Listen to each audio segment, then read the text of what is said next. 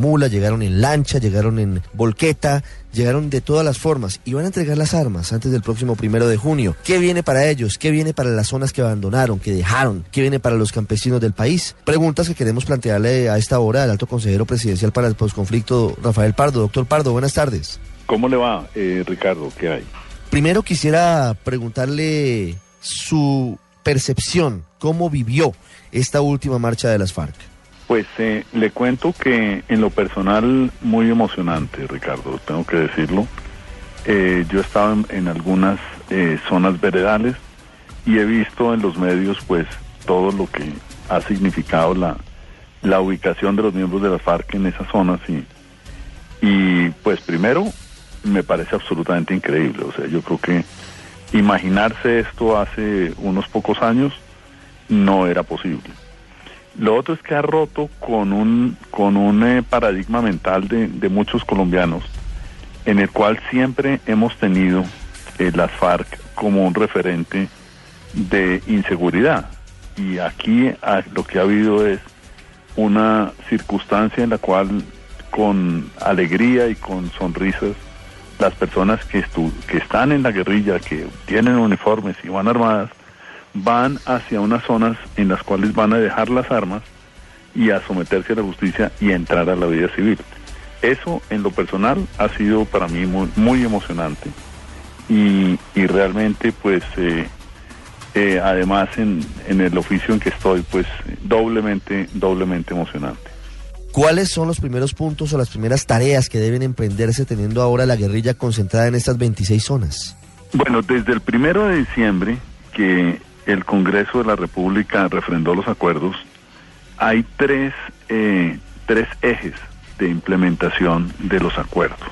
Uno es el eje normativo, o sea, para que los acuerdos se vuelvan realidad es necesario expedir un conjunto de normas. Algunas están en el Congreso, pero en total son 112 normas, de las cuales se han expedido 17 hay 35 que están en un trámite muy cercano a ser expedidos. Eh, de ellos hay seis actos, legislativos, o sea, reformas a la Constitución y, y no menos de, de 40 leyes por fast track. O sea, cada punto de los acuerdos que requiere una norma se está trabajando en ese proceso, se está o adoptando por parte del presidente después de, de pasar por, por el conocimiento de la, de la Comisión de Seguimiento e Implementación o se está llevando al Congreso o está en proceso de consulta previa para llevarlo después a, a decisión del Congreso. 112 normas, eh, Ricardo. En segundo lugar está el eje socioeconómico y territorial. Todos los municipios del país van a tener eh, actividades que tienen que ver con el posconflicto y la implementación de los acuerdos. Todos los municipios hayan sido o sean o no municipios que han tenido conflicto en su en su pasado inmediato o en su pasado reciente o que no lo hayan tenido. Y hay acciones en todos los municipios. Le pongo dos, dos ejemplos. Uno, todas las zonas rurales del país tendrán un sistema nuevo de catastro multipropósito en el cual hay que ir a todos los predios rurales, expedir un título, medirlos y formalizar la propiedad rural. Eh, lo otro, por ejemplo, que ocurre en todas partes del país en las zonas rurales, es aumentar la protección y la cobertura en seguridad social de los productores campesinos, que hoy es muy baja. Eso, eso ocurrirá en todo el país. Hay unas zonas que tienen más prioridad que otras. Hay un poco más de 500 municipios que no tienen todas las condiciones para ejercer eh, su, su carácter, de, digamos, de gobierno municipal o porque les falta infraestructura o, para la alcaldía o para la justicia o para la policía o porque no tienen comisaría de familia. O sea, hay 20 puntos que van a tener, digamos, una acción en los próximos 15 años, que es el periodo de implementación. Hay unos, eh, un conjunto de municipios que van a tener o tienen ya, porque fue aprobado por la reforma tributaria, beneficios tributarios, o sea, rebaja de impuesto de renta a empresas que se localicen ahí. Son 358 municipios. Hay 100 municipios, eh, en los, un 101 en los cuales estaban las FARC y tiene una prioridad especial en concentración de programas de gobierno. hay 167 municipios en los cuales operarán los planes de desarrollo con enfoque territorial y habrá en ellos 16 circunscripciones adicionales en la Cámara de Representantes que, que tendrán eh, presencia a partir de las próximas elecciones. Y hay 51 municipios, 26 de ellos, en los cuales están las zonas veredales, o sea, los campamentos en los cuales están las personas de las FARC, más los 30 municipios más productores de coca. Esos son, digamos, una, una visión territorial de, de qué y dónde se necesita hacer para implementar los acuerdos de paz. Y el tercer eje, Ricardo, es el que tiene que ver con, con la reincorporación a la vida civil de los miembros de la FARC, para lo cual hay un Consejo Nacional de Reincorporación compuesto por dos personas del gobierno, que son Clara López y Joshua Mitrotti, y dos personas de las FARC, que son Pastor Alape y Jesús Quintero, que define pues eh, los programas para reincorporación de las personas de las FARC. Es un trabajo enorme, pero es un trabajo que busca cambiar la sociedad colombiana, sobre todo balancear lo que son las bajas oportunidades que tienen los colombianos en zonas rurales con los colombianos que viven en las zonas urbanas o en las grandes ciudades. ¿Ese plan en estos tres ejes tiene la temporalidad definida a 15 años o será permanente en la mayoría de casos? digamos, tiene, tiene la ejecución el, de, acuerdo a lo que se firmó, inicialmente era 10 años, en las conversaciones con los líderes de, del, del no en el plebiscito, eh, ellos plantearon que fuera 15 años, que tendría, digamos, más eh, sentido en términos de, de, de, posibilidades fiscales y se llevó a 15 años el, este programa en los acuerdos. Eso tiene que ver con los temas socioeconómicos y territoriales. Pero por supuesto la implementación normativa no puede ir más allá del periodo de fast track. Y, la reincorporación pues tiene distintos ritmos y cronogramas según las condiciones educativas y la formación de cada persona.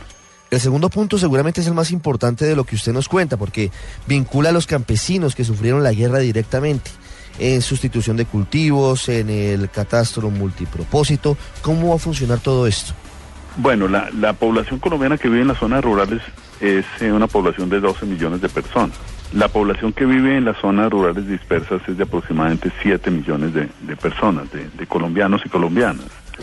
Eh, muchos programas pues tendrán efectos sobre, sobre pues buena parte de esa población y ese es el propósito. Ese es el propósito y pues todo el mundo tiene que entender que no se puede hacer todo al mismo tiempo en todas partes. Por eso, en eh, el próximo mes, el mes de marzo, se eh, divulga lo que se llama el Plan Marco de Implementación, donde se estipula qué se hace, dónde se hace, cuándo se hace, quién lo hace y cuánto vale. Ahí podremos tener el panorama completo de implementaciones. Estamos trabajando en eso debemos eh, trabajarlo eh, cuando lo tenga el gobierno tiene que ser discutido con, con la con el grupo de las FARC que está en la comisión de seguimiento debe llevarse al COMPES y debe plasmarse en una ley que modifique el plan de desarrollo eso es digamos el marco general que estamos trabajando pero desde antes del plan marco Estamos trabajando en dos programas específicos. En plan de 100 días en 51 municipios, que son los que ya le expliqué, o sea, donde, donde hay campamentos, son 26, más los 30 más eh, productores de coca del país, que, responden por el 50% de la producción de coca. Y el plan de respuesta rápida que va principalmente a las zonas en donde las FARC estaban localizadas. Son programas de, de focalización de programas de gobierno y, son eh, desde ya están en, operación. Doctor Pardo, ¿qué va a pasar con los guerrilleros de las FARC, los 6.900 o 7.000, incluyendo además a los milicianos luego de concentrarse en esos 26 puntos de Colombia? Eh, parte de ellos va a estar vinculado a temas de, seguridad de los líderes de las FARC. Se ha acordado un esquema de seguridad mixta entre agentes del Estado y y miembros de las FARC debidamente seleccionados y entrenados para este propósito. Ese que algunas personas se alarman, fue el mismo esquema que se ha utilizado con, con el M19 y con el EPL en el pasado eh, y ha sido pues un, un, esquema en el cual se genera confianza eh, por parte de, de, las personas que, que se van a reincorporar a la vida civil. Otro grupo grande de, de las FARC va a incorporarse a un programa de desminado. Las FARC está en proceso de, de creación, eh, por supuesto con las personas que, que tienen que no tienen digamos problemas legales en este momento una corporación que se llama Humanicemos que está en el proceso de certificación para desminado y que puede vincular entre mil y mil doscientas personas de las FARC también debidamente capacitados y certificados en actividades de desminado. Colombia es el segundo país que más minas tiene del mundo. En este momento se está interviniendo el 40% de las del territorio. O sea, en este momento se están interviniendo 26 millones de metros cuadrados, perdón, 22 de los 52 que hay. Y en toda la historia se habían intervenido o desminado 2 millones 600 mil metros cuadrados. Este, o sea, se está haciendo 10 veces más de lo que históricamente se había hecho los miembros de la FARC recibirán una asignación mensual equivalente al 90% del salario mínimo para eh, precisamente facilitar su proceso de reincorporación en condiciones en condiciones de productividad y en condiciones de dignidad. Las FARC han dicho que a diferencia de otros grupos armados como los paramilitares o el M-19, no van a atomizarse al momento de entregar las armas, es decir, que ellos van a seguir reunidos. ¿Cómo va a ser esto y cómo está preparado el Estado para lo mismo? Pues hay que acompañarlo de manera que, que, tenga éxito ese proceso, que en lo económico sean actividades asociativas, cosa que no es extraña en el, en el país. Eh, pero por supuesto hay la libertad individual. Si alguien quiere tener un proceso de, de reincorporación individual, pues podrá hacerlo, pero estamos apostándole a, que los procesos asociativos y colectivos tengan éxito. Lo mismo en el tema político, la FARC va a crear un eh, partido político, ya creó una agrupación política y va a crear un partido. Pero por supuesto los miembros de la FARC actualmente pues tendrán libertad o no de afiliarse a, ese partido según su, su propia voluntad, como pues la libertad de afiliación es, es parte de los derechos de, de todo ciudadano. Entonces, eh, sí ha habido una, una diferencia frente a procesos anteriores en que, en que se, digamos, se privilegia la parte asociativa frente a la reincorporación individual eh, y en eso pues tenemos que trabajar para, para que tenga éxito como, como se ha hecho en el pasado con la reincorporación individual que ha tenido éxito en el 75% de los casos de los 58 mil personas que se han reincorporado en distintos procesos en el pasado. Doctor Pardo, una última pregunta para los incrédulos, para los escépticos, a pesar de todo lo que ha pasado. Y hoy ya se están eh, concentrando, están concentrados los integrantes de las FARC y viene la entrega de sus armas. ¿Cuál es el mensaje? Pues eh, el, el proceso de paz ha sido el centro de la polarización política y eso es muy, muy desafortunado yo llevo mucho tiempo en este tema de paz y siempre había sido considerado el tema de, la paz como son las relaciones exteriores del país. O sea, eh, independientemente de, si el, la oposición coincidía con el gobierno, en temas internacionales la oposición respalda al gobierno y en temas de paz también. En el proceso con el M-19, por ejemplo, el, el presidente Barco tenía una oposición feroz del Partido Conservador. El Partido Conservador tenía el 40% del Congreso y era una oposición diaria, cotidiana, permanente.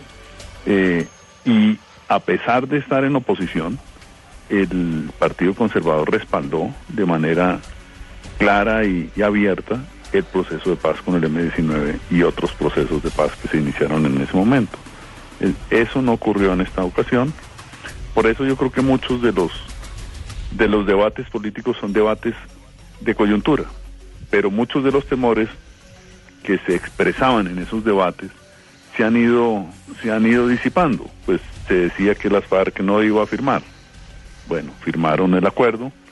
Se decía que las FARC no se iban a ubicar en las zonas veredales. Bueno, están todos en las zonas veredales se dice que no van a entregar las armas. Bueno, están en el proceso de dejación de, de dejación de armas. O sea, hay muchos temas que, que, que, se han ido disipando. Y entonces en eso, pues me parece que se han disipado también temores y se van a disipar en que muchos de las acusaciones que había de, o los temores que había de que iba a pasar X o Y o Z, pues no ha pasado ni X, ni Y, ni Z, sino lo contrario. Y así va a ocurrir con el tema de la dejación de armas y así va a ocurrir con muchos temas. Es Rafael Pardo, alto consejero presidencial para el posconflicto con nosotros. Doctor Pardo, muchas gracias. Bueno, Ricardo, muy buena tarde.